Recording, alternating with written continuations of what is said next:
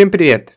А, вы на канале Bloomberg, и в очередном подкасте мы поговорим о неподобающем поведении SEO Pfizer, о Макдональдс и Beyond Meat, и как вообще эти две компании между собой связаны, о, соответственно, количественном смягчении со стороны э, Федеральной резервной системы США и как она повлияла на рынки, и об уголовной ответственности за хранение биткоинов, между прочим. Поехали! Прошлая неделя опять э, прошла, по крайней мере для меня, под каким-то э, флагманским э, инфоповодами от э, Pfizer. Ну, во-первых, естественно, Pfizer, э, собственно, объявил о том, что их вакцина, э, она на 90% эффективна. И в этот день, в понедельник, это произошло, просто произошла какая-то невиданная эйфория. А, в своем телеграм-канале я тогда отмечал эту эйфорию и отмечал, что фиксирую все прибыльные позиции, а, которые вот у меня выстрелили а, в эти дни очень сильно. И, соответственно, все, что там выше плюс 10%, для меня это приличная доходность в среднесрочной перспективе. Именно в спекулятивном портфеле я фиксировал. Итак, 90% э, эффективности вакцины.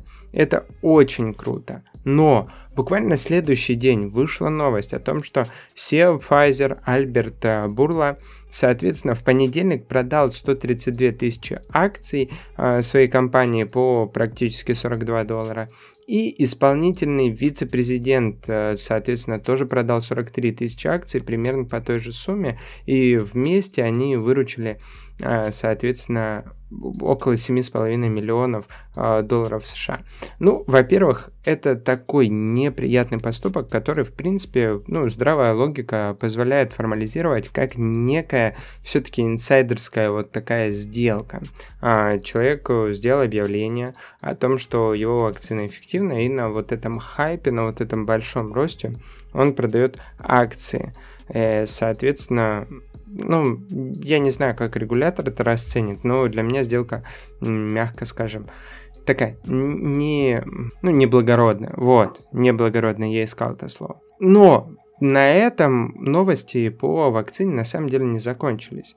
А, во-вторых, есть определенные сложности с логистикой данной вакцины. Она может быть эффективна только при транспортировке на сверхнизкой температуре, соответственно, минус 70 градусов по Цельсию. И а, вводиться она должна в течение 5 дней после, соответственно, ее а, создания.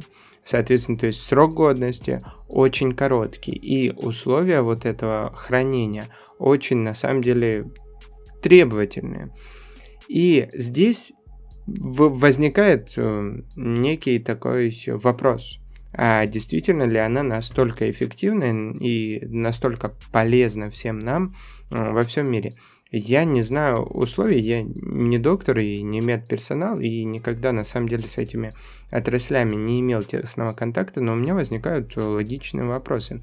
А вообще, допустим, наша система здравоохранения, она способна предоставить такие условия, чтобы транспортировать вакцину из условной из условной лаборатории в Соединенных Штатах Америки, а, допустим, в региональный город, да в любой, особенно отдаленные регионы, и а, там хранить и вакцинировать человека в течение 5 дней и хранить вот эти 4-5 дней а, в условиях минус 70 градусов. Я, грубо говоря, сомневаюсь. И на самом деле я сомневаюсь, что большинство стран на этой планете вообще способны что-то подобное провернуть.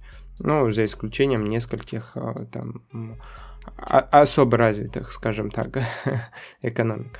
Э, так что вообще в целом вот это все, вот эти вопросы о том, что, э, ну, такой неприятный момент, что SEO продал акции э, в момент новости такой позитивной, да, и, собственно, вопрос логистики вот этой вакцины, он вызывает некоторые, ну, некоторые сомнения вообще в эффективности и в том, что вот э, такое решение от Pfizer а, будет, э, соответственно, главным и приоритетным на рынке, и которое будет повсеместно использоваться на рынке для, собственно, вакцинации населения от коронавируса.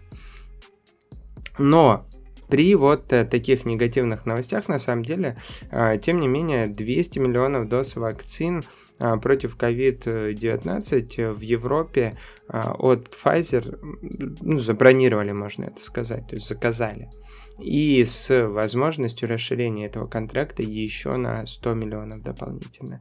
А, так что в целом вот а, а, особо развитые такие экономики. Это я только что придумал такое определение буквально по ходу. Ну, соответственно, социально, социально направленные развитые экономики, они готовы поэкспериментировать и попробовать этот продукт Pfizer. Следующая новость, наверное, которая меня больше всего на прошедшей неделе заинтересовала и поразила, это вот отчет Макдональдс. И не сколько сам отчет Макдональдс, но об этом чуть позже. Итак, Макдональдс э, показал довольно сильные результаты за третий квартал и э, сообщил, что продажи мировые упали на 2,2% в третьем квартале. А, ну, это в рамках консенсуса прогноза и в рамках ожидания. Но в США достаточно сильный отчет был. И, как у многих, на самом деле, компаний, это нормальная ситуация. Северная Америка, в частности США, это доминирующий главный рынок, на самом деле. Ну, надо это принять как должное, если вдруг вы э, с этим не сталкивались до этого, ну, как факт. А так, отчет, в принципе, достаточно хороший. Э, Макдональдс э, получил прибыль на акцию в размере 2 долларов 22 центов. Э, соответственно, и выручку в 5 миллиардов, 5,4 миллиарда долларов. Консенсус прогноз при этом был Э, прибыль на акцию 1 доллар 93 цента, а выручка, ну, соответственно, э, здесь э, компания не удивила в рамках консенсус прогноза, то есть консенсус прогноз был 5,4 миллиарда и факт составил 5,4, но то, что они прибыль на акцию получили значительно выше консенсус прогноза, показывает, что компания на самом деле довольно эффективна, несмотря на вот текущую ситуацию. Со всем этим коронавирусом, э, с повсеместными, соответственно, периодическими локдаунами в мире и тем, что так или иначе сложности сейчас э, в реализации э, общпита в ресторанах тем более. Соответственно, то есть отчет хороший. Но меня поразило больше не это, это ожидаемо. На самом деле Макдональдс э, в течение э, всех кризисов э, последних показывает себя достаточно хорошо и стабильно. Так что эта компания своего рода такой небольшой защитный актив. Ну, утрируя, естественно. А, поразило меня больше немного другой момент. А, Макдональдс разрабатывает, заявил вот именно вместе с отчетом о том, что он разрабатывает собственный продукт на растительной основе под названием McPlant. Соответственно, это будут не, некие бургеры, не, некое мясо на растительной основе. И в следующем году продукция будет протестирована на нескольких рынках – и, соответственно, в случае успешного тестирования будет повсеместно внедрена э, во всей сети Макдональдс. И именно на этой новости, э, почему Макдональдс и Beyond Meat, я упомянул, что связаны, именно на этой новости на премаркете э, Beyond Meat там колоссально проседал, открылся тоже падением достаточно существенным. Вот.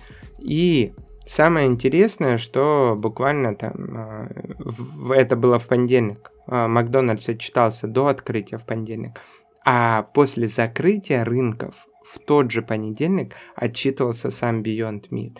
Ну и представьте, то есть э, еще торговый день не начался, еще там э, несколько часов до отчета самого Beyond Meat, а уже такой негатив. И негатив это на самом деле настолько большой, что SEO Beyond пришлось оправдываться, мол, они сотрудничают с Маком, и сотрудничество крепкое, э, по их мнению, и убедительное, и долгосрочное. Но подробности этого сотрудничества, мол, они разглашать не могут. А, я так понял, я такие выводы сделал, что рынок в целом а, ожидал, что вот этот растительный продукт от Макдональдса будет э, произведен в сотрудничестве с Beyond Meat. Однако Макдональдс об этом не заявил и вообще о сотрудничестве с Beyond Meat нигде не упоминал. И сказал, что растительная э, Mac Plant будет чисто их разработкой. Соответственно, это внесло достаточно негатив. А после закрытия рынка в понедельник отчитался сам Beyond Meat. И, собственно, как говорится, беда не приходит одна, а, потому что отчет был плохой, ну, достаточно плохой. Выручка ниже ожиданий и прирост всего 2,7% а, год к году. И PS, соответственно, тоже ниже ожиданий. А, убыток они получили на акцию в размере 31 цента. Вот. И, соответственно, я решил взглянуть вообще подробнее на эту компанию Beyond Meat а, и посмотреть, э, а и правда, потому что в прошлом подкасте мы шутили, что они там мясо из э, сверчков делают, ну, решил, правда, посмотреть, а что у них за продукты, а, как они этот момент реализуют. И, собственно, а, и посмотрел на презентацию компании, по которой они отчитывались. Они вывели на рынок, э, между прочим, 6 новых продуктов, среди которых есть и, а, представьте, вот растительные а, fried chicken, ну, то есть, э, как-то сказать, ну, кусочки курицы, наггинсы, вот, вспомнил это слово, наггинсы куриные, которые жарены во фритюре, растительные. А, они вывели, теперь они уже не, собственно, а, бургерами, вот, э, бифштексами, котлетами едиными, они вывели сосиски, колбаски, вот такие э, на рынок в 2020 году. И это достаточно прикольно, достаточно прикольные продукты. Вот. Э, но самое интересное, что реализуется их продукция. Э, я вот открыл тоже из презентации, в США в 70 тысяч точках. Это 42 тысячи точки, 42 тысячи точек, а, которые предоставляют услуги а, питания, и 28 ритейл-магазинов. Соответственно, в них входит Walmart, Target, Costco, то есть крупнейшие ритейлеры в США. Вот.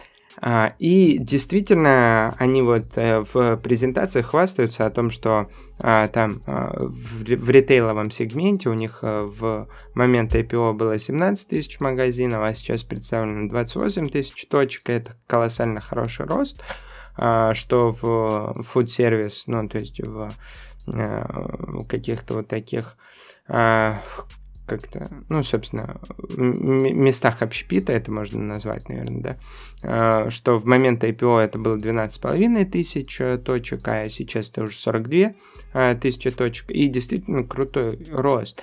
Но вопрос в том, что выручка за этим ростом не успевает так сильно расти. А что это значит? Это значит, что а, продажи на одну точку, они со временем падают. То есть э, появляется продукт в новой точке, его воспринимают как новинку, э, сначала активно покупают, а со временем продажи на точку, они падают. И это на самом деле, ну, немного тревожный сигнал. Ну, естественно, есть еще 52 тысячи точек э, в мире, соответственно, то есть international, в остальном мире. Вот. И суммарно это круто. Вот я прикинул примерно. А, что 70 тысяч точек э, в США это а, примерно одна точка на 6,5 тысяч э, жителей. И это реально круто, это реально достойно внимания.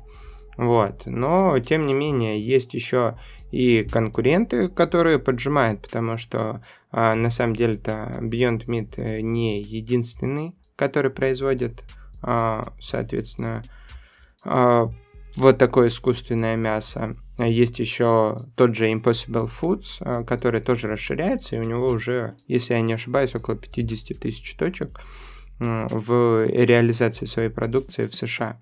Э, соответственно, то есть какой мы делаем вывод? Что Beyond Meat реально растет в вопросе пунктов реализации своей продукции. Реально круто растет, без вопросов. Но выручка, рост выручки за этими темпами не успевает. И из этого мы делаем вывод, что, соответственно, продажи на одну точку, они со временем падают. Второй момент, что есть уже реальные конкуренты, хотя бы э, в вопросе, ну, в моменте Impossible Foods, а, которые тоже наступают на пятки, и 50 тысяч а, точек реализации немного меньше 70, соответственно. А, правда, я вот не помню Impossible Foods 50 точек 50 тысяч точек реализации это только в США или во всем мире. Ну, этот момент, если хотите, дополнительно уточните. Вот. Третий момент. инсайдерские продажи акций от... Мы обратили в начале подкаста на этот момент, когда говорили об Pfizer. Здесь Beyond Meat э, этот момент тоже присутствует. 1 э, миллион 185 тысяч э, акций продали инсайдеры за 6 месяцев. И это, ну, тоже неприятный момент на самом-то деле. Вот, такой неблагородный, можно сказать, для менеджмента акций. Вообще, все эти истории с Beyond Meat, Pfizer, на самом деле их очень много. Они показывают, что на самом деле иногда топ-менеджмент, интересы топ-менеджмента компаний и акционеров, они на самом деле расходятся. Топ-менеджмент думает о, о своих бонусах, в первую очередь, и о своем благосостоянии, наверное, в первую очередь, да, и только опосредованно во вторую очередь, наверное, о благосостоянии акционера. Так что это надо брать в расчет, том числе при составлении своего инвестиционного портфеля. Ну и надо учитывать то, что Beyond Meat все-таки ведет некоторые судебные разбирательства с своим бывшим партнером, а, который занимался упаковкой их продукции, я, а, если я правильно понимаю. И там, мол, на производстве были найдены а, куча всяких микроорганизмов, включая сальмонеллу. И, соответственно, там судебное разбирательство и до сих пор идут с 2017 года. И это ну, тоже такой момент, э, затяжные судебные разбирательства, тоже достаточно неприятный момент, хотя а, здесь Beyond Meat э, выступает, а, если он выиграет, он явно бенефициаром выступит. А если проиграет, то скорее, ну, максимум, а, как мне кажется, э, он только репутационные издержки понесет. Из этого всего, что я упомянул, а, делаем вывод – Несмотря на то, что непосредственно продукция Beyond Meat, она реально самая привлекательная, даже по сравнению с конкурентами, я вот э, вычитал в одной статье, что а, Beyond Meat и его продукт на данный момент больше всего а, сопоставим и близок к мясу по составу аминокислот, углеводов, белков и прочему. То есть э, это самый сбалансированный продукт и самый полезный, можно сказать, для потребителя. Но вот эти все истории о том, что инсайдеры продают акции, о том, что да, они расширяют количество точек продаж, но не растет так бурно выручка, они все-таки заставляют меня все еще смотреть в стороне за этой компанией, наблюдать интересно, участвовать не очень. В следующем хотел бы поговорить, наверное, об Alibaba. Тоже прошла новость на этой неделе, потому что эта неделя, как мы все знаем, была неделя вот этой у нас это называется Shopping Day, наверное, или как так, я уже не помню. В Китае это Всемирный день холостяка, который Алибаба, если я правильно понимаю, придумала. Вот, сама себе придумала и сама же на нем ставит рекорды. Вот, продажи Alibaba Singles Day э, удвоились по сравнению с прошлым рекордом. Соответственно, представляете, да, рекорд за рекордом ставит компания. Э, продажи составили около 75 миллиардов долларов США.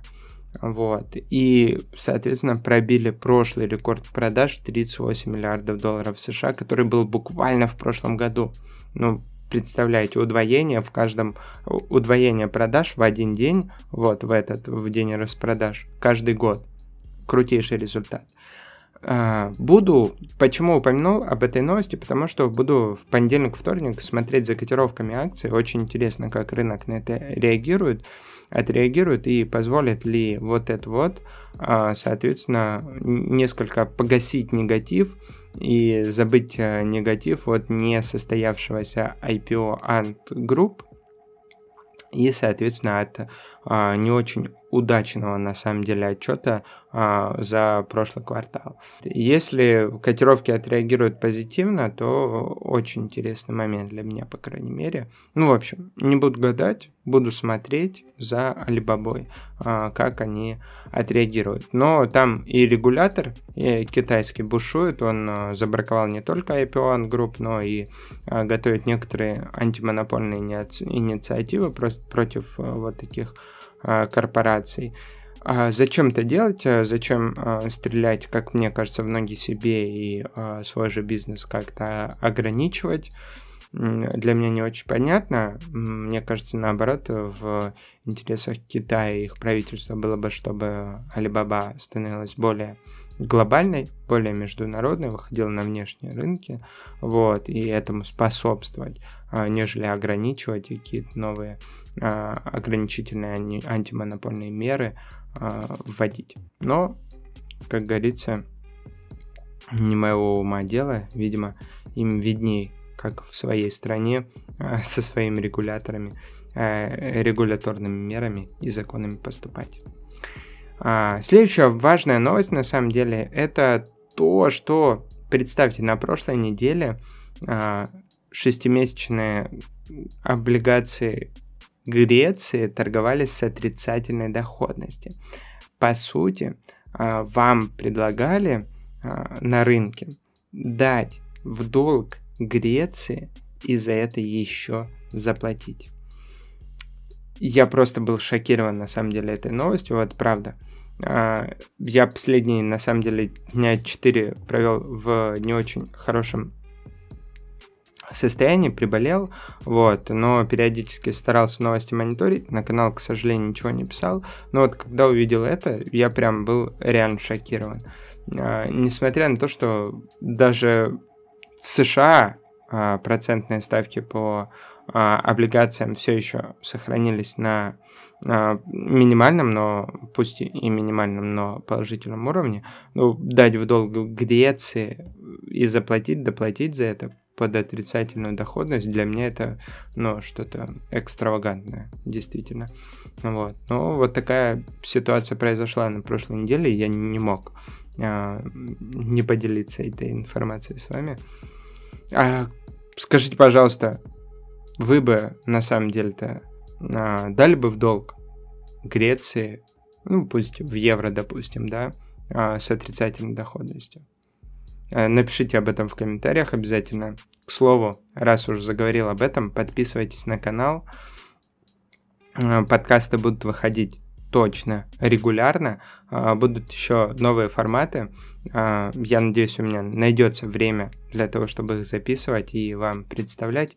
Но я уверен, что так или иначе какое-то развитие а, у развития форматов будет и контент будет расширяться. Из-за чего это происходит на самом деле? Это не частные инвесторы так делают, это институциональные инвесторы. Но вы, наверное, подумали, ну а что, институциональные инвесторы дураки, что ли, что они так делают? А, да нет. Мне кажется, была бы их воля, они бы так ни в коем случае не делали. Ну, в здравом уме мало кто даст э, Греции в долг, э, тем более Греции в текущем ее состоянии. Я, кстати, знаю, знаю об этом не понаслышке, о ее состоянии. У меня достаточно близкий э, человек, э, периодически проживает в этой стране и в телефонных разговорах э, регулярно жалуются, в том числе, э, как там все плохо. Вот, э, так что, ну, я бы точно не стал, и думаю, институциональные инвесторы тоже не дураки, но есть регуляторы, которые вынуждают в, соответственно, ставят нормы риска и вот всякие подобные регуляторные меры и э, классифицируют э, активы, соответственно, и э, дают распоряжения, какие э, институты, соответственно, какие организации э, в какой пропорции желательно бы владели и каким классом активов. Ну, это если так упрощенно рассказать. Соответственно, институциональных инвесторов буквально регулятор вынуждает покупать суверенные облигации, государственные облигации, облигации государственного долга. Это происходит не только в Европейском Союзе, не только в Греции, это происходит буквально во всем мире. И они вынуждены давать в долг стране а, под отрицательную доходность. Вот такой парадокс еще одна новость, которая меня поразила, точнее пост, который меня очень заинтересовал. А, ссылку на источник, естественно, оставлю в описании. А, так вот, это картинка, где бы был американский рынок, если бы не а, вот э, те количественные смягчения, которые производит э, регулятор. В данном случае это ФРС. Аналитики э, Societe Generale э, подсчитали, что около 40% текущего уровня индекса S&P 500 обеспечивает именно программа количественного смягчения. Э, ее эффект основывается преимущественно в более низких процентных ставках, которые обеспечивают более высокую оценку а, по мультипликаторам технологического, компаний технологического сектора.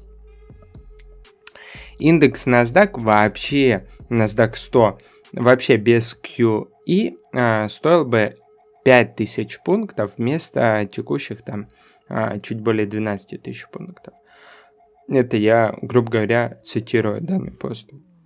Но надо понимать, что а, как бы мы не относились к текущей вообще монетарной системе в мире, вот, которая сложилась, когда э, существует некий центральный банк, который стараются сделать там, от правительства, допустим, независимым, да, и который управляет процентными ставками в экономике, задача которого в том числе таргетировать, допустим, инфляцию. Вот, э, например, наш центральный банк, его основная задача, по его же заявлениям и уверениям, это исключительно таргетирование инфляции. Ну, центральные банки некоторых других стран подходят к этому вопросу немного шире, они ставит вопрос не только во главу угла инфляцию, но и развитие экономики. А вообще сложившуюся а, ситуацию, сложившуюся вот эту монетарную систему, действительно можно к ней по-разному относиться, можно критиковать, а, но как таковой а, работающей альтернативы, если я верно понимаю, ее особо и нет. Вот, и предложить да ее некому.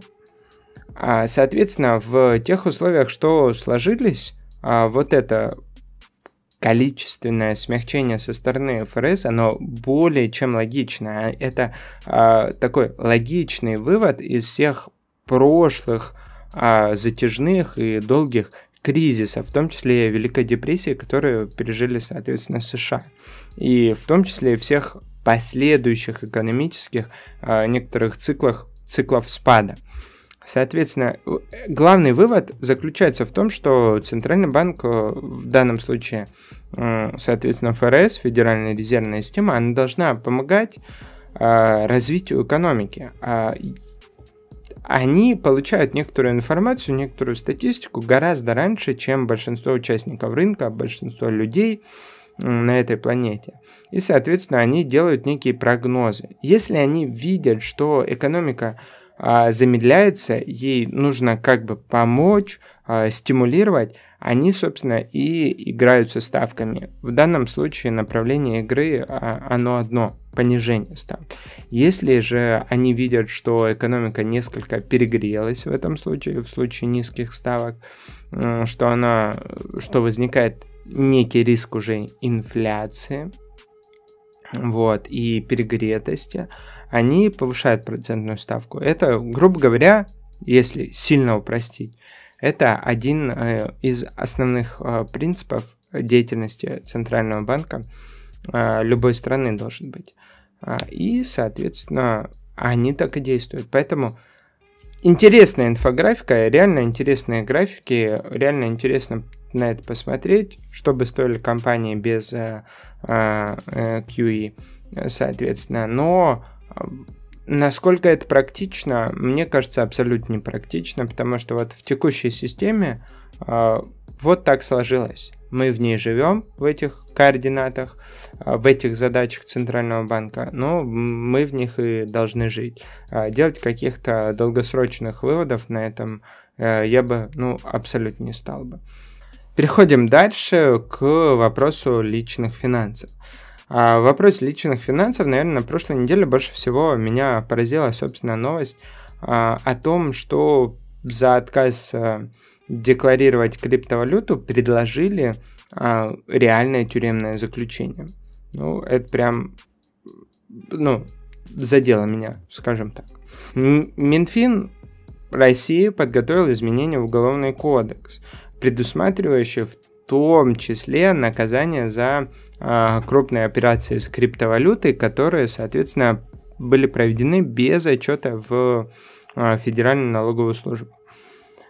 Соответственно, давайте сразу утешу большинство слушателей. Э, если вы не обладаете и не совершили сделок с цифровыми активами, так называемыми, на сумму более 45 миллионов рублей, то вам особо беспокоиться не о чем.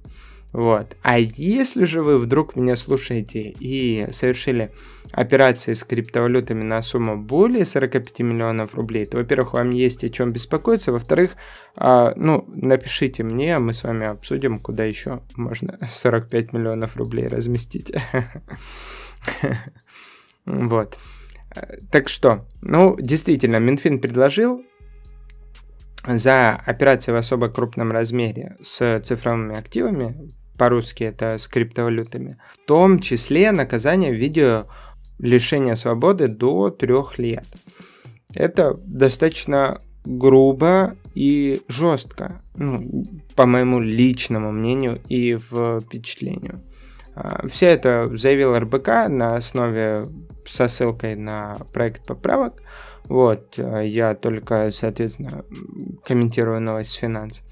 Если же вы э, совершили сделки оборотом от 15 миллионов рублей с криптовалютами, то, повторюсь, напишите мне, контакт в описании телеграм-канала, э, ссылка на телеграм-канал в описании ролика. А во-вторых, э, вам грозит штраф от 100 до 300 тысяч рублей.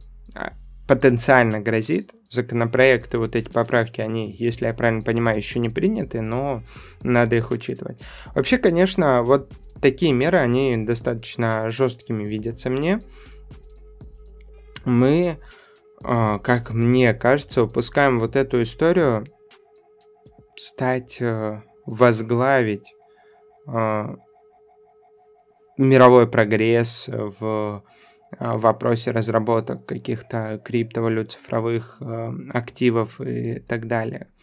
Вместо того, чтобы возглавить и стать на вершине этого всего и выполнить мечту давнюю всех наших правителей последних лет о том, чтобы избавиться от доминирования доллара в мировой финансовой системе, да, а это можно сделать каким-то конкурентным продуктом, и прям очевидно, что, э, например, рубль этим конкурентным, э, конкурентной валютой, не продуктом, прошу прощения, э, не может стать, а потенциально какие-то цифровые активы, вот, активы на технологии блокчейн, криптовалюты, так называемые, они могли бы ими стать, могли бы стать реальными конкурентами. И мы, собственно, мое сугубо оценочное мнение, мы, как всегда, вместо того, чтобы возглавить волну хайпа, вот, э, стреляем себе же в ноги. Но в целом, к слову, в Твиттере сегодня написал в день, когда э, записывает подкаст, э, да, действительно, сегодня, воскр... в это воскресенье, избавился от эфирок, которые были у меня и завалялись с конца 2017 года с небольшой майнинг фермы. Вот, и тогда просто нужды как-то конвертировать и выводить деньги не было. А, я их оставил. А потом хайп сдулся, очень долго э, они были грубо говоря, доходность по этой инвестиции была отрицательной, если бы я в моменте конвертировал, а, продал бы и забыл отрицательной, вот, э, ну, я и забил, оставил их до лучших времен. И вот, как мне показалось сегодня, эти лучшие времена настали. А, я посчитал, что при текущем курсе эфириума доходность у меня вышла в положительную зону, и с учетом даже долларовой инфляции она вышла в минимальную положительную зону, продал и про эфириум решил забыть а, раз и навсегда, потому что не очень нравится мне этот проект, не очень нравится мне эта экосистема и как она развивается. А, но в целом а, цифровые активы, ну, определенно за ними есть будущее какое-то. Раньше я думал, что это будущее некого а, такой э, резервной штуки, как, как это бы сказать, штуки вроде золота. Вот, соответственно, но в этом выводе я также разочаровался в марте этого года, потому что когда все рынки э, очень сильно падали, в том числе очень сильно упал биткоин, из него тоже выходили деньги, э, и это как бы у меня эту веру развенчало соответственно, но какого-то рода, какую-то долю вот такого актива защитного, резервного, может быть, все еще а, потенциалу криптовалюты занять есть. Будем наблюдать, будем надеяться, наверное. Всем нам было бы интересно это посмотреть. Что еще из личных финансов? Э, была новость, на самом деле тоже интересная, про дипломы вузов. А, несколько государственных деятелей в нашей стране э, выразились о том, что вот такой бессрочный характер вуза, э, диплома вуза, он э, несколько э, не оправдывает себя, мол, как это выразился Песков, э, абсурдно э, практика выдачи диплома на всю оставшуюся жизнь так как в этом случае невозможно гарантировать, что полученные выпускником знания сохранятся и будут актуальны в течение следующих десятилетий. Ну, соответственно, к чему все это подводит? К тому, что, э, дескать, нам надо будет актуализировать свои знания и подтверждать их раз в какой-то период. Ну, я бы, наверное, э, осмелился э, как бы рассказать, а, если бы была у меня возможность, вот этим нашим государственным деятелям о том, что а, никто не смотрит на диплом давным-давно, а, в том числе работодатели. Работодатели смотрят на навыки и на опыт работы в первую очередь. Соответственно, так что а если вы работаете где-то в продажах, то, соответственно, смотрят на возможность э, вашу а, потенциально притащить какую-то базу новых клиентов за собой. Э, соответственно. А на диплом уже давным-давно как на какое-то подтверждение знаний или навыков никто не смотрит, потому что, ну, не, мягко скажем, не всегда диплом а, гарантирует какие-то знания и навыки. На этом новости прошедшей недели все. А, чего жду на следующей неделе? А, ну, если кратко, очень жду возобновления сезона IPO. Большую часть прошедшего года, мое внимание, вот текущего, точнее, года, мое внимание было занято IPO. Это такая очень интересная текущая а, возможность на рынке, которая доступна на самом деле каждому частному инвестору. Редко такое случается и без всяких э, уголовных наказаний за хранение и обмен, как в случае с криптовалютами. Ну да ладно. Соответственно, жду возобновления IPO, возобновления сезона IPO после выборов было небольшое затишье, соответственно, небольшое такое ожидание, выжидание со стороны рынков и со стороны андеррайтеров, наверное, э, что же будет. Как только некая определенность э, появилась, соответственно, с выборами в США и вообще э, с дальнейшим, соответственно, скорее всего, возобновится и сезон IPO. Отчитываться будут на следующей неделе Nvidia, достаточно тоже интересная компания, за которой наблюдаю. А, Target, а, когда давно был их акционером, очень неплохо прокатился и продал акции, соответственно, и очень после этого жалею, так как они чуть ли не удвоились с того момента. Вот, ну да ладно.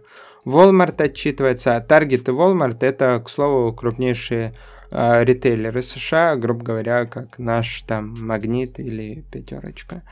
Из э, всеми нами знакомых отчитывается Headhunter, ХХРУ, э, соответственно, наш родной. Отчитывается Kiwi. Из э, тех компаний, за которыми в том числе слежу я, отчитывается Baidu китайский. И Palo Alto отчитывается на следующей неделе. Это поставщик э, программного обеспечения в сфере безопасности. Наверное, как-то так это можно сформулировать. Вот так. Спасибо за внимание. Повторюсь, подписывайтесь на канал на ютубе. Подкасты будут выходить э, регулярно и будут э, форматы только и количество материала и видео только расширяться. Простите, если вдруг э, немного там запинался или троил, я последние 4 дня действительно плохо себя чувствую, немного болею. Я старался максимально продуктивно э, с вами эти 40 минут провести. Всем удачи, пока.